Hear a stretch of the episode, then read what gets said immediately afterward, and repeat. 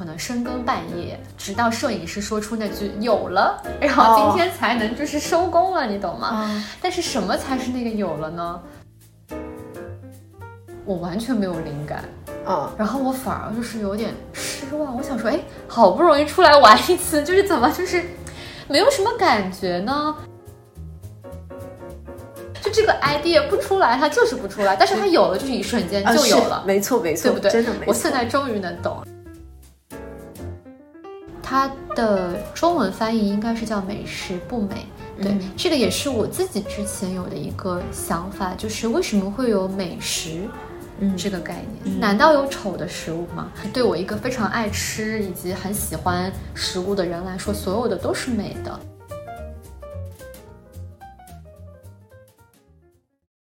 欢迎来到风味绝佳，我是酷。今天邀请的嘉宾是我一位认识多年，呃，最近细想起来非常同频的朋友美玲。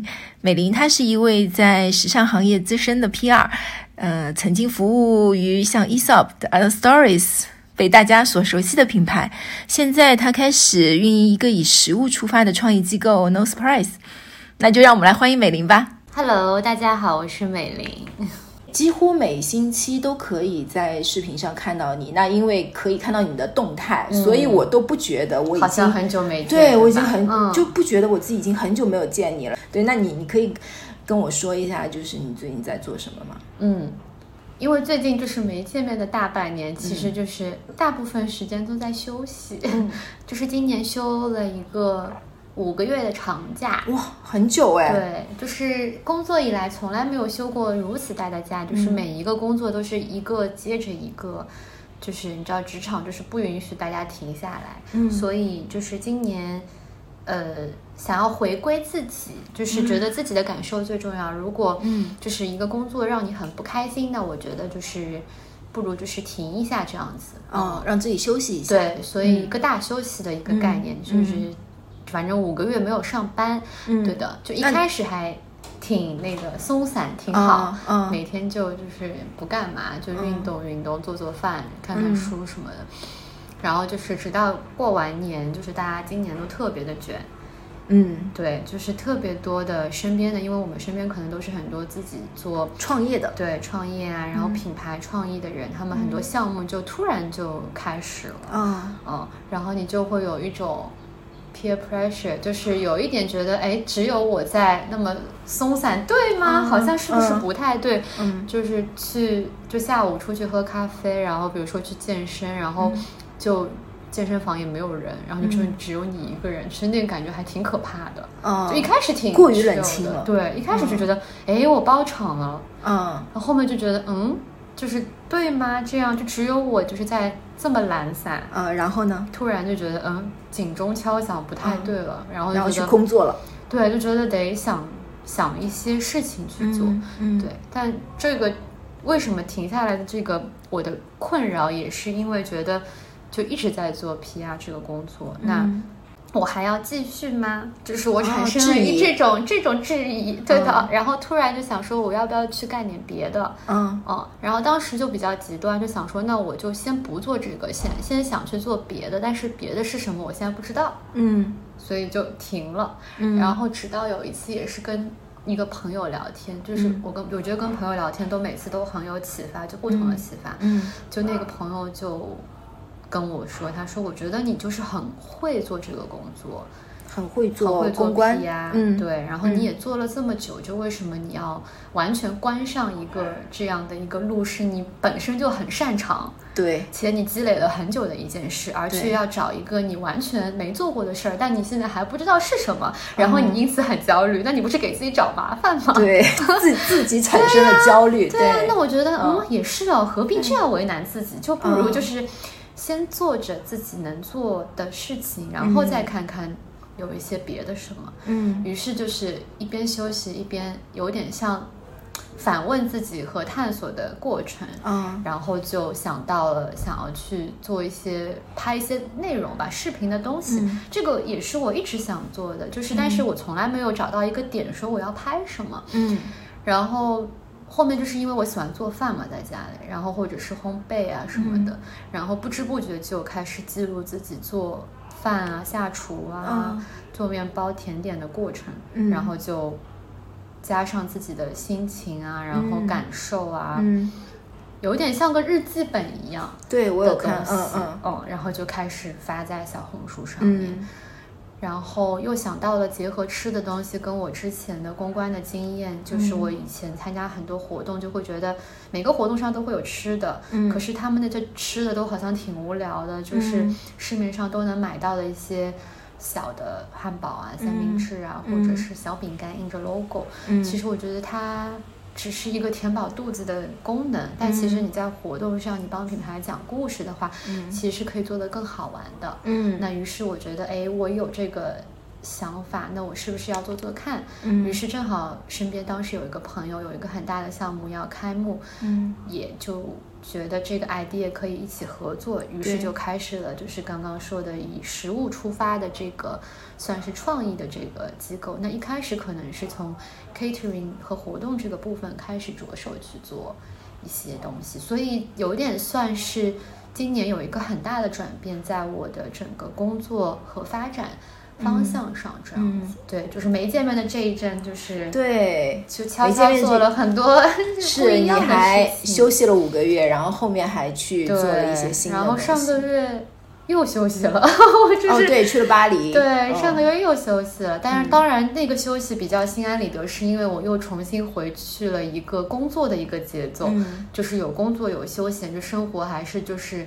紧张繁忙里有一些平衡，对，就松散，就不会说就是完全松的，就是没了。对，就这个是一个心安理得的休假。懂了，懂了。像我的话，就是没有见到你的这个大半年。其其实上，我觉得我自己就是一开始的时候说我们两个都有转变嘛。对。然后我觉得就是我自己仔细的去想，我其实上我从最早最早开始到现在，其实上我。一直在做的事情还是没有变的。其实上，我一直在做创意这件事情，但是呢，我觉得只是它的那个用来表现的途径可能有有所改变。就比如说最早的时候，呃，我会。自己去做独立杂志，嗯，然后再接着的话，我可能就去去做了那个呃造型师，嗯，呃，然后再接着我还其中有一段时间，我会有自己的一个呃服装的品牌，嗯，然后到现在在为一些转向一些生活方式类的一些品牌啊，一些创意类的东西，嗯，但所有的那些让我回想起来。它呃，虽然感觉是有不同的领域，但我始终就是我自己在做的那个方面都是创意的那个那个方面，所以我觉得我就算是从不一样的它的一个表现表现的途径，嗯，但对我来说其实上都是一样，嗯。然后现在呢，就是因为我们两个都是从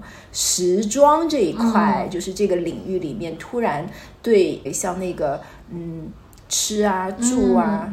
实际上算是我们跟我们生活更加贴近，所以我我是会突然觉得，哎，我们俩的转型好像是非常同步的。对对对，那你现在比如说你你对于时尚这一块，就时装这一块，你现在是用什么样子的心情对待它呢？我想一想，这个感受比较复杂，就是因为最早为什么？入行或者是为什么做这个？其实这个行业的人大部分都是因为喜欢，嗯，因为没有喜欢，说实话，你其实很难在这个行业里继续坚持。一个是，就是我们的行业它不是一个那种特别什么高薪行业，嗯，就可能一开始大家觉得它很分析进来，但是如果真的要坚持下去的话，首先它的薪资它也不是一个很多么吸引人的一个点，嗯，其次你干的工作其实背后很多工作也是比较辛苦啊、枯燥啊，然后。难的一些事情就没有大家想象的那么好玩，它就是一个工作。所以真的，如果就是在这里做了很久的人，都是因为喜欢吧，就是热爱、热爱，然后好玩儿，嗯，然后很自由这个行业，以及包容度很高，等等等等，就一直做到了现在。然后。直到后面你把它变成一个工作之后，你看待他的眼光和爱好就不太一样，以至于其实我有一段时间，因为工作里全是这个，所以我日常生活中生活里我就不会去逛。什么买手店呀，嗯在看什么 fashion 的东西啊，我就不太想看了。我其实就是会想去干点别的，就是见见真实的人。嗯，然后就算我看书、听播客，我也就是完全不听跟这个相关的。嗯，我当时就是刻意的去听一些不同的领域的东西，因为那个时候我会有点怕把自己局限在我我是不是太只 focus 在一件事情上。但其实时时装也跟很多。这个世界是有很强的联系的，嗯嗯，就是会有这样子的一个转变，然后包括你也会思考它背后的事情，包括这个商业的逻辑，因为它不只是好看对。而已这么简单嘛，嗯，所以到后来又会有一个这样子的一个转变，嗯，然后现在呢？又变得不一更不一样的是，因为你看过了很多都不一样的东西，现在要让你有一个兴奋点的东西就会更难。但你其实会还是会期待的，嗯，就你还是会，就是时装或者是这个行业里的一些，不管是形式、嗯，表现手法，或者是一个好玩的项目，或者是设计，其实你还是会有期待的。说没有对他完全不期待肯定是假的，但是你那个值会很高。啊，懂了，就是觉得你要求高了，对你要求高了，就是对，但是。我觉得就是总是会有的，就是所有的这些好玩的人、好玩的想法，它是一直在不停的出现的，只是它可能不同的时间段出来的人和设计和吸引的点都是不一样的。哦，嗯，我其实上一直没有把我自己当成时装人，哎，我也觉得我不对我不是，因为甚至有有时候我会比较排斥别人说啊你是那个 fashion people 之类的，我其实上会有这么一小小。的为什么？为什么你会排斥？因为我是觉得，就是比如说，有时候有一些朋友说这个，实际上他有一种开玩笑的形式，就有一点嘲讽的类型，有个加引号啊，加加引号的。但其实上，真正的时装人也蛮值得尊敬的。那我为什么会觉得我不算是非常就是很很真正的时装人？是因为我始终认为我的兴趣点其实上并不是在时装。嗯，这件衣服上面或者一个系列上面，而是我其实上我对于这个呃，比如说一个品牌，嗯，它所有拥有的文化，然后以及文化延伸出来的一些表达方式、一些创意，我是很感兴趣的。同意。对，这这个是我一直以来就是最吸引我的那个点。然后，所以我通常就是别人，比如说。呃，有一些人会问我说：“啊，你最喜欢什么品牌啊？”我脑子里会给他做细分的，就是你在问我的是你哪个品牌的文化吸引你是是一点，还有一个就是比如那是最基本的，就是你觉得你通常。最最会穿的是嗯实穿的是什么品牌？就是你喜欢穿什么样子的？它不太一样。对它对我来说是，就问这个问题的时候，我回答我脑子里会有两个方面。你问的到底是什么？因为他们有时候真的是分开的。嗯嗯。当一个品牌它的文化又非常的好，然后它的衣服也也受我自己所用的话，那我真的就非常会非常非常的喜欢这个品牌。对，嗯，就是所以就是。时装对我来说，它实际上更趋近于是一种表达。嗯，对，就是时装，它可能对我来说，它就像一个语言一样的，通过它的那些精神来去传达。比如说，我选择了我要穿的那个时装，那我基本上就是，比如说，我真的很热爱它的文化，我穿上它，其实上对我来说，并不是说真正的你这件衣服它到底有多美。它吸引到我，而是我穿上它的时候，我突然之间觉得我被赋予了它品牌本身传递出来的那个精神。嗯，其实也是很多人在说的一些像身份认同的对对这种东西，好像让你有一种群体的归属的没错没错，是的。这个思考和聊天，其实我也是最近跟一个朋友就在巴黎吃饭的时候也聊到。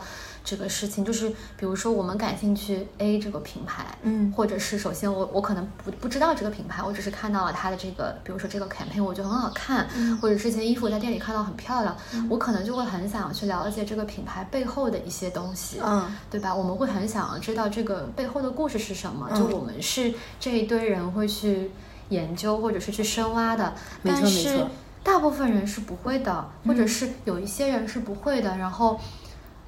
可能他们只追求说这件衣服穿在我身上是不是显瘦，呃显白，然后显得很漂亮或者什么，就这个点会让我就觉得就是一种现在大家说的服美意，就是它太追求表面的一种感受了，就对我来说就会有点。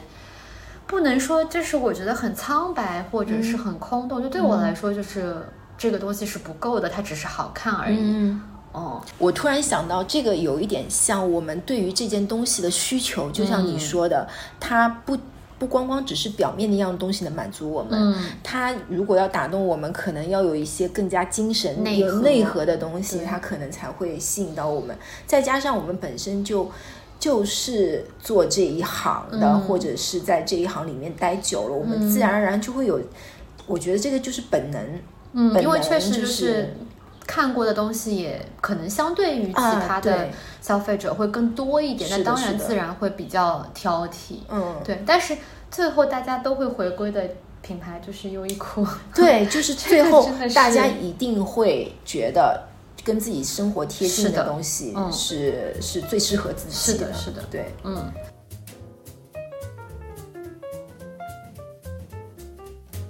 然后再如果回到你前面说的这个，你说其实对于大家叫 fashion people 这个有一点点。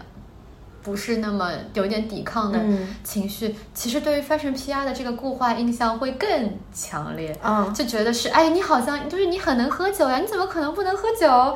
你是不是就是一直在外面就是见人啊，或者是就是如果是 MBTI 的话，那你第一个一定是 E 嘛，就是你是非常就是 outgoing 的，就是能跟人获得很多能量，但其实也不一定的，嗯，对，就是大家对于很多。职业的那个印象会有点固太太固定了，嗯，对的。但我也不是说啊完全抗拒，因为这就是我的工作的这个标签，嗯，它就是 fashion PR。所以那我现在你是怎么入行的？入行，我我不知道是不是所有人的入行都从那个杂志开始做起，反正我的跟杂志有关。对，我的第一个是在大一的一个暑假，然后实习是在 Femina。嗯，就是一周嘛，然后虽然现在没有了，然后当时就是做，就是呃，fashion team 的这个 intern，嗯，然后就是基本上又要写东西，就是写一些很简单的一些稿子。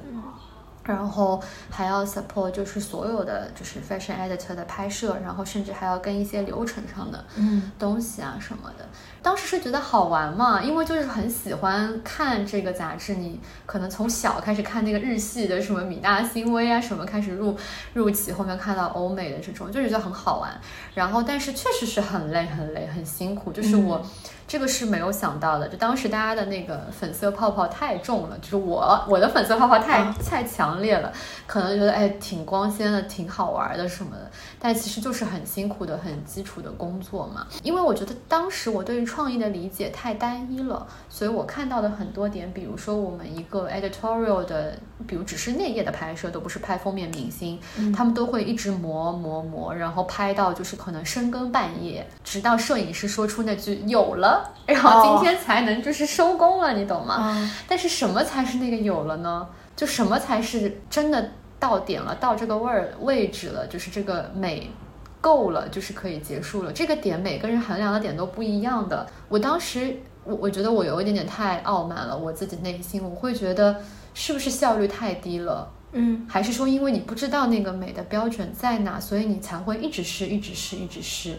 就是一个片子要拍十多个小时，但其实行业里现在就拍片都会这样的，它没有一个那个时间限定的嘛。因为我现在能理解的是，对于创意的这个点是没有办法用一个时间的框架来定说，哎，我八小时内一定能出片，没有这个人可以保证的，因为它就是一个非常个人感受的东西。所以在当下，其实这个是我不能给到。第二个就是妈妈总是会问。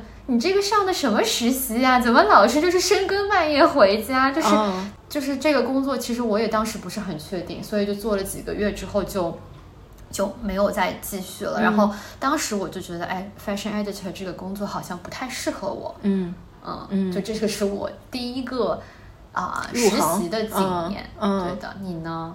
我其实像你刚才说到杂志，我觉得的确是你要入到这个行，其实上最简单的一件事情，真的是从杂志开始。那像我是我为什么会去做独立杂志，其实上也是跟时装杂志有关系的。因为我在非常小的时候，我妈妈就是从美国回来的时候，她就给我带了 Vogue 和那些呃就国外的一些杂志，嗯，然后我当时国内是没有的，嗯，所以呢，我看了那些杂志时候，对我的冲击力是非常强大的。嗯，我当时从小的时候就觉得说，就是我想要有。这样一本精美的杂志，然后呢，再到后来，国内已经有了商业杂志了，我又对商业杂志又不满了，嗯，就觉得这个就是一直在介绍，因为我好像不是那种去 follow 那种流行趋势的人，嗯嗯，所以呢，那个时候都是要讲流行趋势，然后明星穿搭那些，对的对的，街拍之类的，对，所以我又对国内的那时候有的那一些主流的时装杂志，我是。不买单的那种类型，然后呢，我那个时候刚好就因为又在香港，那香港是有非常多的国外的一些很优秀的独立杂志，就是一些他们是有自己态，就是那种态度是包括审美啊，它完全跟主流不一，就是不一样的，因为它不太受到商业和金主爸爸的，是的，但是所有的杂志其实最后都是都会对，然后那个时候我就。我自己心里就想说，我一定要做自己想要做的杂志，所以我那个时候就是自己去做杂志这件事情了。那我自己呃那个时候在做杂志之前，我其实上会被。国内的编辑或者是一些喜喜欢 fashion 的一些朋友所看到，那是因为那个时候还在用那个呃 blog，就是那种对 blog，然后网站网对网页对，然后呢，那个时候我会把我在呃香港买的一些杂志，也有很多的日本杂志，嗯，然后我会把杂志上面的跟我自己日常的做一些拼贴，嗯，做所有的一些感觉像现在的那种 mood board 这样子的一一些东西。然后我就会呃每周都做一次，然后放到我的呃 blog 上面，大家看到了之后，包括我自己的穿搭呀之类的，那就会被一些编辑看到，那编辑可能会邀请你去拍摄，嗯，然后或者是邀请你参与一次次。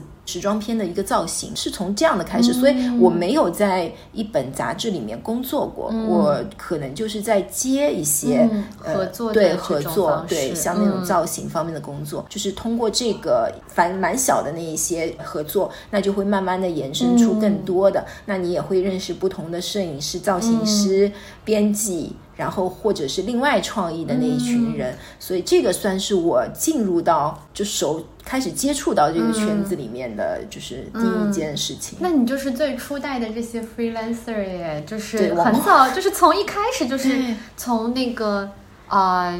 网红自有流量，然后开始就是做一些自由创意的工作。但是那个时候，我觉得那个时候根本就没有一个网红这样的一个概念，对，甚至现在的网红已经变成了一个职业。那个时候，就算是后来变成了有网红或者是那种 KOL 这样子的一个称谓，但它还不成为一个职业，对，就是完全是一件你。嗯，好像就是兼职，或者是这都不能算是一个职业这样子的事情来做的。对，那个时候你从杂志这一行出来之后，那怎么样突然又去做了 PR 这个工作呢？嗯，其实到做 PR 之前，我还尝试过很多不同的，比如说广告啊，嗯，然后 retail 啊，VM，就是做过很多不同的方向吧。对，然后发现哎。就是都不是我真的喜欢的，嗯嗯，就是可能就是比较早的在试了之后不喜欢，得到了一些 feedback，也是很随机的说，哎，这个 PR agency 的工作要不要去试一试这样子。其实当时我也考虑过 freelancer，因为也是在杂志实习的时候认识了一些朋友。其实，在跟杂志合作的过程，确实有很多就是自由的，像你的这个角色，就是有很多外包的自由的造型师啊，不同的人。当时也有。想过以这个方式去做，但是那个时候因为刚毕业，其实太。年纪轻了，然后家里人就会觉得说你没有经验嘛，你就一个人在外面干。其实他觉得就是长辈嘛，就觉得你还是得学东西。就年轻的时候，就是你真的，其实你做 freelancer，其实你赚的是比上班多很多的。但他觉得就是其实你还是得学，不着急说就是赚钱这件事情。如果你真的要好好做，你还是得在一个体系里学一下，稳定一点。然后我就去上班了嘛，然后上班之后就先去。去做了就是 PR，当时也非常简单。行业里的人说啊，做 PR 它是一个一直在累积的一个工作，你很多积累的东西，不管是你的经验啊，你的人脉，它在你后面的，比如说你换了不同的工作之后，它都是可以跟着你的。嗯，当时真的就是这么简单。我觉得，哎，那我要不要看一下 PR？然后就去了。去了之后，其实一开始还挺。不知道怎么弄的，就是不会。比较幸运的是，我觉得我当时有个很好的 line manager，他是比较会带 team 的，所以其实跟他学到了很多。那个时候做 PR 都还是你需要跟人打电话。呃，去聊很多事情都还没有微信，然后如果有微信了，但大家还没有把微信当做一个你工作也可以使用的场景，就大家还是很正式的是啊，打座机的电话或者打手机，然后如果真的有一些呃活动的邀约或者是任何都是要发邮邮件的，是一个非常完整的一个工作流程，嗯，所以就其实学习到了很多。其实第一份工作并没有。就是觉得自己好像很能够做这个工作，而是啊，我慢慢知道 PR 是在干什么，嗯，到底具体是要做什么？那你说说 PR 具体的就是打破嗯别人固有的一些，嗯，就是 PR 具体的会做一些什么样的工作？嗯，我觉得 PR 它在不同的领域里的不太一样，嗯，那比如说说在就在 fashion 领域的吧，因为其实。即使是 luxury 跟 fashion，它也不太一样，或者是 mass consumer 的和我们说的这些 designer brand，它也不一样。那讲个 designer brand，其实最简单的一个品类了。我觉得相对来说，因为喜欢 fashion 的人，就是。应该这么说，你做任何工作，你都要想你沟通的人，你诉说的这这个对象是谁，就是你要把这个信息传递给谁嘛。那首先，我们的终端一定就是消费者，是谁在购买这些东西？其实喜欢 fashion 的人非常直接的，就是这么一波人，嗯是不是？就是他不像说。呃，日常消费品其实各种人都有可能，你可能在不同的地方让不同的人知道这个信息。但 fashion 相对来说简单一点，其实会购买 fashion 的以及一直重复购买的就是这一波人。其实你只要把这些人找到，然后想尽办法去给他们沟通就好了。那怎么去沟通，以及怎么去传递品牌的这个价值，也是。很大的一个学问，那这个就是体现在，比如说不同不同的这个 content 的这个输出，怎么把控这个呃，不管是图片或者是视觉所有内容的形象和质量，以及文字上都有很大的讲究。就是当你想好你的终端的人是什么人的时候，你就要想象你想要传达一个什么样的信息。你是传达出 A 的信息、B 的信息，那你沟通和包装的方式就不一样。嗯。我该怎么说呢？比如说形容一个啤酒，嗯，那你一定是把它变得或者是描述的，你非常容易得到它，嗯，你很容易获取，它比较便宜，嗯，然后它可能也口感上比较好喝。但你如果要定位一个高端的一个酒，那你可能不能这么去说，嗯，你要在这个酒的口感之外，你要跟他说，OK，它是你身份的象征，嗯，它是你生意。就是酒局上必不可少的伙伴，他给你加分了，他让你送礼体面过人了，你得他再给他赋予一些其他的价值。那其实不管在推广什么样的品牌和产品，它都是这个样子的。嗯嗯，就是会找到一些侧重点，以及去包装这个故事吧。就讲一个好笑的事情，我突然想到，就是。在呃微信你打字的时候，那个输入法，如果你打 P 呀，就是两个字母，我不知道你出来是什么，大家也可以试一试。反正我的输入法 P R 出来第一个就是骗人，就是 吹牛。对 P R 的本质，当然你是产品是你的核心，但除此之外，P R 的一些包装它都是可以帮它锦上添花的。也就是说，这个东西如果本身是一个六十分的 P R，可以包装成个。Maybe 八十，嗯，八十多，但是如果你是个零分的产品，它当然是不可能变成及格分的。对的，对的。所以如果你产品不要太，就是产品本身比较结实的情况下，PR 是能够增色很多的，可以这么来说，画龙点睛。对对对，嗯。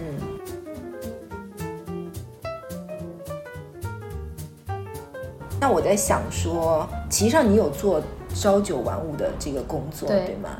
到现在为止，你觉得你在你的职场上面让你有比较大启发，或者是让你觉得就是影响力还蛮大的一些事情，你可以跟我分享一下吗？嗯，我觉得每段工作经历最后都会影响到你嘛，但我觉得有一个比较好玩的是。呃，如果你做一些你很喜欢的客户和品牌的时候，特别是对我们这种就是觉得不好玩、没法工作的人来说，其实就是特别大的一个工作动力。那之前我就是服务过 Esop 嘛，它就是一个我非常非常喜欢的品牌。嗯。然后跟他的工作过程一开始是非常非常痛苦的，因为他品牌形象做的特别好，所以他对于所有视觉、所有内容 PR 上面的把控是特别特别严格的，就可以这么理解，他有一套他的。审美观，他的世界观，你得先去接受、理解他的东西，你才能把他的这个想要的文化和美学和产品价值，甚至是功能性，嗯，给他说出去。他是做到了一些极致上的真的是极致。比如说，你去观察他陈列店里的陈列，它一定都是奇数的，嗯，陈列，嗯，它的那个瓶子，哦，然后你去看他所有那个。瓶子的那个角度的摆放，它一定是一致的，嗯，就很像一个处女座，就是大家典型的觉得处女座的人会 干出来的事。对，然后他们公司就是如果是他们总部的公司的楼，比如说有那种对外打开的那种窗嘛，嗯。那可能有些人就是开一半，有些人全开，嗯，他们不是，哦，你得都是开成一样的角度，哇，就是极致极致的美，就是整齐，嗯，哦，然后除此之外，如果是办公室里面，呃，尽量大家应该是都不能用任何带 logo 的东西，哦，嗯，但我觉得这个也是挺有意思的一个点，然后桌面上可能就是得保持非常高度的整洁，哦。嗯就是类似的这一些，包括他们之前跟我们，就是我当时在的 agency 的公司开会，可能是他们比较 senior 的啊领导层的人要过来，嗯，我们连当时会议室都要就是 set up 好，然后要买到一个他们要求的一个花瓶。他们的那个样子，品牌品牌。要求的就是他们要有一个这个 vibe 哦，在这里就是我们的 standard 就是这个样子。你要先进入我们这个 vibe，我们才能聊工作上的事情。然后那个花瓶它不是那种就是什么透明的呀，那种那种商业店里可以买到的，它可能有点它的描述有点像一个那种 vintage 的那种，或者是老老的旧旧的，就有很多使用痕迹的，有点斑驳的那种陶陶罐之类的。对，然后怎么插那个花都有很清晰的那个 guideline，嗯，哦，就等等之类的这些细节吧，就让我觉得，哎，就是很有意思。对，因为 Esop 对我来说就是一个势能品牌嘛，那本身势能品牌它就有自己的一个非常深厚的文化在里面的，因为它都是用自己的文化，呃，去推动它这个品牌的。比如说你刚才说的那个，首先你要感受到这个 vibe，嗯，然后你可能才来跟我们合作。那个其实上就是让你从一个身临其境，就沉沉浸式的开会，对的，沉浸式的开会了，对的，对的，对的，就是这样子的啊。所以这是这是对你来说是一个呃影响很大的一个事，对吗？因为。虽然听起来有点龟毛，但你也可以理解为他的要做的事和他表达的和他日常在实施的这些 action 就是统一的。对我为什么要刚才问你？你就是在有经过朝九晚五工作的，你有自己的职场经验的。像我的话，其实上。就是坦白的说一句，我我从毕业之后，我从来没有朝九，就是在自由，就是对，就是没有这种经验，甚至我觉得我自己都没有职场的经验。的确是有这样的人呢，可能就是有，尤其是现在的年轻人，他可能一出来就接着就自己创业了，嗯，就是他甚至没有到过一些呃其他的公司是。更别说大厂了，去经过那些磨练。那像我那个年代，就不像是现在的小朋友。那就像你说的，家长还是想要让你去保守，对，学一学啊，或者是练一练啊。就对我来说呢，我唯一一点就是我的家长，就是我妈妈，她对我没有。这样子的一个呃要求，或者是这样的一个想法，他有一点就是，他还是蛮想说，那你就去做你自己喜欢的。喜欢的事情，就是这个事情对我之后的那个道路，呃，也是有一点影响力的。因为我总觉得就是家里人好像能够兜底那种感觉，所以我基本上还是会觉得说以我自己想要出发，就想要做的那些事情出发。那就是为什么我当时会说。我们两个都是那种不不好玩就没法工作的人。实际上，这个好玩并不是说你到底有多有趣，不是这个意思，而是这个好玩是在于你感兴趣了。嗯，就是我愿意去做，我对这个东西还呃蛮热爱，或者先别说热爱，就是有兴趣是去做这个事情。或者我觉得还有一个点可以补充前面的，就是说。这个品牌得先把我说服了，对我才能把他的东西说服给其他的，不管是没错没错，就是你觉得作为创意人，嗯，你看中了什么东西？这个我要我要讲，我觉得我今年才是可以说是创意人，就像我跟你说的，觉得公关其实很多是。幕后的一些工作嘛，它其实是更多在比如说传达别人的创意，哦。对，所以我之前一直都不觉得自己是一个很有创意的人。就是说，你之前的创意并不是来自于你本身，对，就是可能你是接收到了品牌的一些创意的东西传递啊，对，明白了。直到今年开始做自己的视频，以及做以食物为出发的一些创意的工作，就我的这个创意的点就突然被。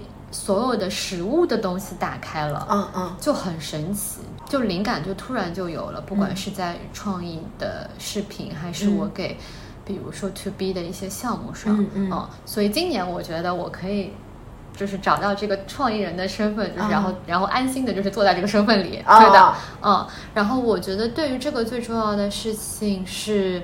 一个开放的心态，以及有很多的好奇心，即使是很常规的东西，嗯，你可以好奇，你也可以质疑，嗯，你有很多的角度去思考不同的事情，嗯，而不是说 OK。这个水它一定就是这个味道的，那我就就知道了，我就不管了。嗯，但其实它也有可能是不一样的。即使是对于常规的事情，也会有一些思考。嗯，就是不会觉得它任何发生的或者既定的，它就是有规律存在的。嗯，就也许世界上就是有很多事情是我们不了解的。嗯，就是要用一个比较。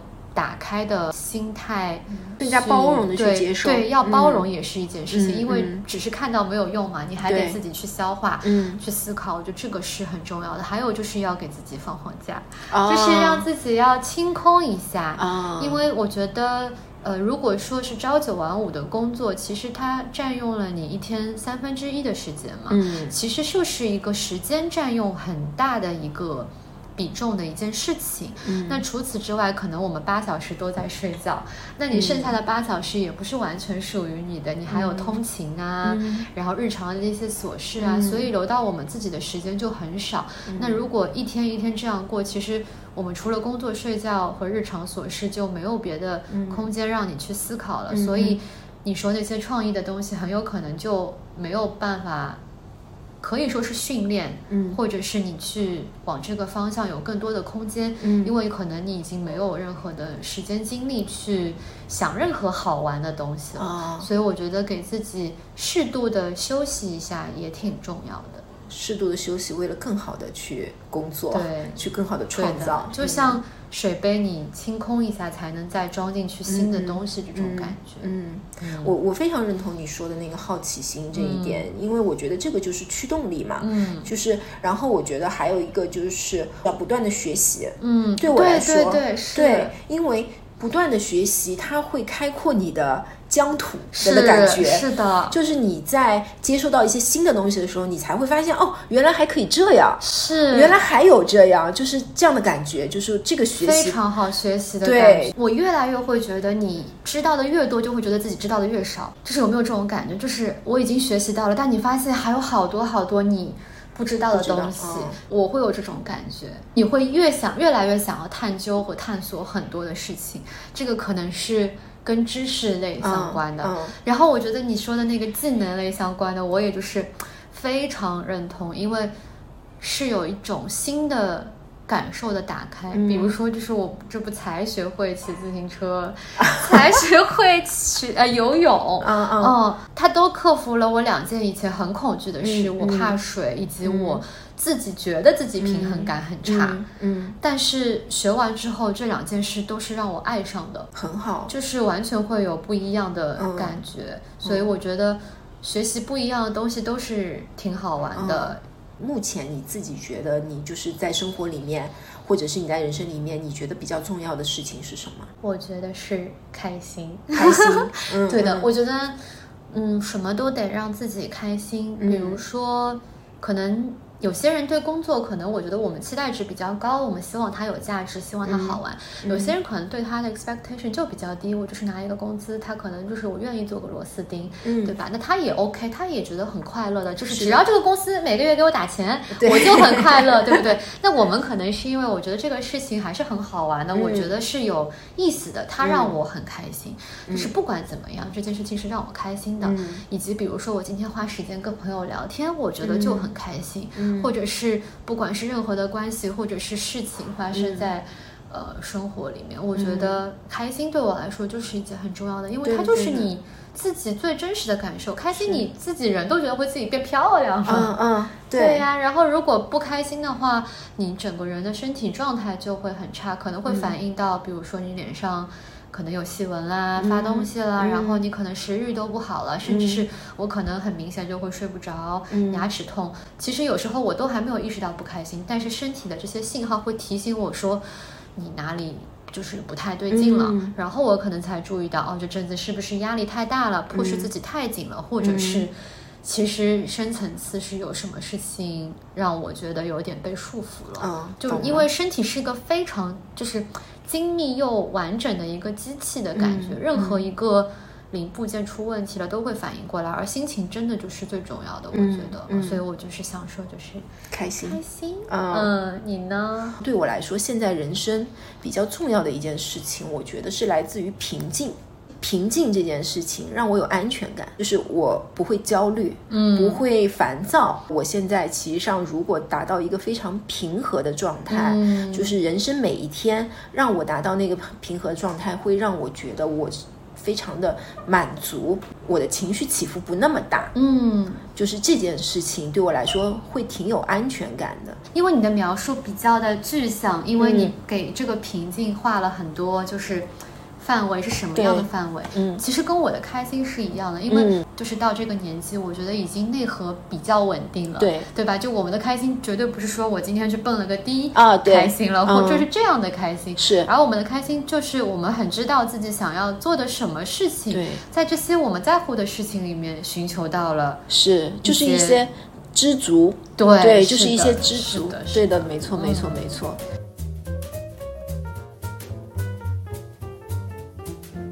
去巴黎 就很开心啊，因为这个就是哎，三年之后第一次出出国玩。你去了多久？你去了一个？我去了二十天，对，差不多去了二十天。因为去巴黎之前这一次行程跟以往的不太一样。以往我就是一个很喜欢说，哎，先搜很多餐厅啊，想去的地方啊，然后全保存在我的 Google Map 上什么的。但这一次就是我出去前，因为工作太忙了，我基本上都什么都没有看。我只是跟几个当地的朋友说好，说哎我来了，然后到了那边就问他们有什么有什么，就什么攻略、什么提前的 plan 都没有做。嗯，就是因为太久没出去玩了嘛，然后我对旅行可能会有很高的期待，就觉得说啊，到了一个地方，我觉得就是灵感打开，就是思路打开这种感觉。但越是有这种期待，一开始我完全没有灵感，嗯，然后我反而就是有点失望。我想说，哎，好不容易出来玩一次，就是怎么就是。没有什么感觉呢，就很奇怪。然后直到后面两天就开始，就是玩的玩的就放松了人嘛。嗯，然后这个感觉就又回来了。你你开始说的没有感觉，是因为你期待太高了，所以对其他事情不感兴趣了。也不是，你好像就进入那种我时刻在找灵感啊的这种模式。因为我就是一个新创意人，其实我还不是很知道怎么。找灵感的，因为比如说我以往的工作都是那种哦，我今天两小时写完一个方案，我今天三小时干完一个什么什么，写完这些邮件。但是创意人的，你比如说你要想一个方案，他可能是没有办法用时间限制的。我今天想不出，我就是想不出，对不对？是，所以就是会有很多人脱稿嘛。这个行业里，就是我现在终于能理解了，就这个 idea 不出来，它就是不出来，但是它有了，就是一瞬间就有了。没错，没错，对不对？真的没错。我现在终于能懂了，所以那个时候。我当时脑子里其实还在想几个自己的 project 嘛，嗯所以其实是有一些工作的那个负担、精神负担在脑子里，所以我就在想说，哎，我到了就是玩的陌生的地方，我一定就是有灵感了。嗯，但是当我带着目的的时候，就是没有的。然后我就决定，哦，我要丢掉它了，我不想管了。嗯，我就跟朋友去玩吧，就不想了。嗯，于是你把自己放松下来之后，又觉得，哎。就是你会发现，还是有很多新鲜的东西，是。慢慢你可以储存下来，而不是说就是哦，我今天找到了，我今天马上就要用掉，而是好像你可以就是比如说我会记在备忘录里，嗯，就是慢慢享用你的这些一个像一个小金库的东西，对对对，就我觉得还蛮奇妙，就是在学着怎么慢慢积累这些创意，而不是说就是要把自己立刻掏空，对，这样子，所以我觉得旅行就得。放松一下，不要有太多的目的，就是随机一点也挺好的。嗯嗯，是没错没错。我其实现在是没有对自己有那么大的要求，但你知道，我们俩都都是有在做视频类的东西。当我觉得今天非得要以这个方向写一篇稿子，嗯，然后我就死活写不出来。是的。我也发现了，我真的发现了，因为我在一开始我是给自己定计划的，就我当刚开始打开这个开关开始做这个内容的时候，确实就是全都是灵感，我看到什么东西我都觉得可以做，于是就是不停不停，可能就是这么更新的三个月，就在我前面的三个月里就是不停的更新，我完全没有感觉到怎么可能灵感用不完？吃的耶，你每天都能看到这么多吃的，你怎么可能没有灵感，对不对？然后我身边做设计的朋友就跟我说：“你不能用这个频率的，你这样很危险的。”啊，你你他们是过来人，对，就是过来人 会说：“哎，有一天有可能就会突然就是你把自己逼太紧了。”对，结果没想到这一天马上就来了。于是第一次这个点来的时候，就像你说的，我今天要写个东西，我在电脑前，嗯，然后就傻掉了，就没有了。然后我逼着自己写，写出来的也不是我想要的，对，没错。删了剪，剪了删，我就是觉得不行，嗯。然后后面我就觉得，啊，要跟自己和解，我就先关上了，然后再过两天，等到有感觉的时候再。对。尤其是灵感这个东西，的确就是一瞬间的事情。对，但这个跟我一个在工作上很爱做计划的人，他其实是相悖的。嗯，就我要克服，就是我一边又想做计划，一边这个又没办法按照计划进行，知道吗？对，要磨合，要磨合。我们现在都是处于这个磨合期。但我觉得还挺好玩的。是的，是的，是的。依照我们播客的结尾，我们各自依据我们今天聊的一个主题，跟大家分享一个。嗯。其实我想分享的是一个纪录片，叫《Ugly Delicious》。嗯，它是一个韩裔美国人叫 David Chen 啊拍的纪录片，有两季，基本上就是网上的视频频道你都可以找到的。其实它的中文翻译应该是叫“美食不美”。对，这个也是我自己之前有的一个想法，就是为什么会有美食？这个概念，难道有丑的食物吗？我不觉得会有丑的食物，就是每一个食物，它就要么就是新鲜的，不新鲜的，腐烂的，健康的，或者是怎么，就是怎么会有美和丑之分？我觉得就是很对我来说还有点奇怪。对我一个非常爱吃以及很喜欢食物的人来说，所有的都是美的啊。然后这个 David Chen 就是在。啊，他的这个纪录片里也讲了很多他有意思的观点，因为可能很多像这样啊一个餐饮集团的一个 owner 一个 founder，他们很多都是从高级餐饮开始进入这个行业的。但是其实除了高级餐饮这些东西，其实你日常吃到的很多小的，不管是小吃或者是妈妈做的家常菜，它都有很多很有意思的点，而不是说把它把它变成了一个就是消费主义的文化，好像大家一定要去追一些啊指南啊，就是摘一些星啊去。满足一些自己可能除了味蕾体验上其他的一些额外的这个需求和价值。嗯。那对我来说，吃的东西就是比较简单的，嗯。所以我觉得这两个纪录片还挺好玩的，嗯。就是很轻松，它也不是很严肃的，它嗯可能就是带你探访很多街头小吃啊，就是各种很好玩的事情，就是嗯。啊、下饭的时候可以看哦。一看。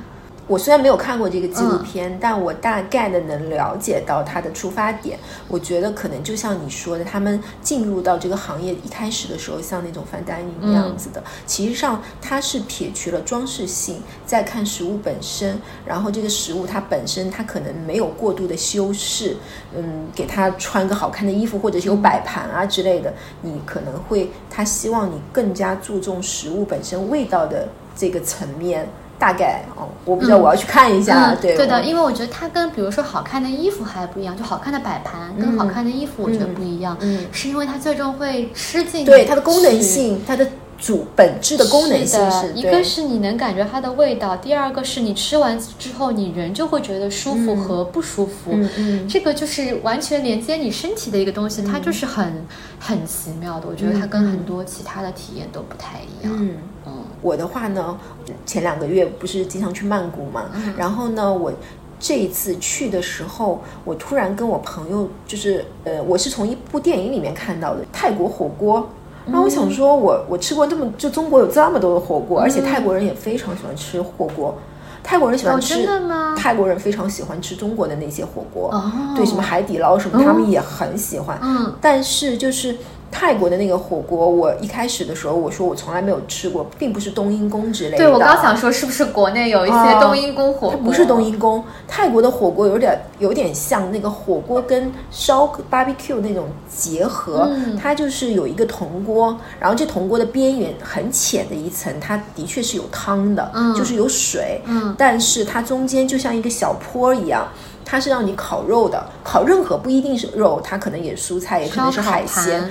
嗯，这个其实上我我到时候可以放在那个 show notes 上面，就是有照片什么的，嗯、可以给到。我也很好奇、对的，对的。这个、然后它其实上就是中间那个位置，就是让你烤东西，但下盘下面的位置可以给你倒上一些汤，嗯、呃或者是水。然后呢，它放上很多生菜。嗯，所以是可以配着一起配着生菜吃，嗯、然后也是可以把肉放到那个一点点水的那个底涮一下吃。嗯、这个形式让我知道了以后，我那天吃的时候，我自己想出了一件连我那个厨师朋友都没有想到的一件事情。对，因为我们当时点的时候，除了烤肉，就是会，因为对他来说，我就要点好的肉啊，对、呃，牛肉啊、羊肉啊、嗯、之类的去烤嘛。嗯，因为我非常喜欢吃海鲜。嗯嗯，那我当时的时候，我只点了那个鱿鱼，就是小卷。嗯嗯。然后当时也是想的，因为不是经常有烤鱿鱼吗？啊、所以觉得烤鱿鱼也也应该挺好吃的。所以直接放上了烧烤盘。是放，就是当时的时候放上烧烤盘的那一瞬间，我突然想到一件事情，是因为我在非常非常多年前在台南，嗯，我去台南的时候，我朋友带我去了一家非常 local 的地方，吃专门吃小卷的，嗯、有米米线这样子的，嗯、它其实上里面没有放任何的佐料。嗯，它就是用小卷鱿鱼本身去煮了那一锅，然后再加上米线端到你面前，嗯、那个鲜味是天然的，嗯、完全是天然的，甜甜的，就是那种海鲜的味道。嗯、然后我当下立刻想到了这个，我就没有让那个鱿鱼再进行烤了，我把所有的鱿鱼就放在最最底层那一边的那个有汤的地方，我就让它在那个汤里面煮着，一直煮，然后。等到我们就是一轮一轮吃到后来，我再让我朋友去吃那个那个里面的汤和那个生菜的时候，嗯、那个鲜美、嗯、真的就是鱿鱼本身带出来的。我朋友说，原来鱿鱼的就是这盆鱿鱼它的作用是在这个地方。嗯、就那个时候我们已经吃到非常饱了，就可能你再吃鱿鱼是吃不下的，嗯、但是汤对、嗯、你这个鱿鱼就是为了那一锅汤。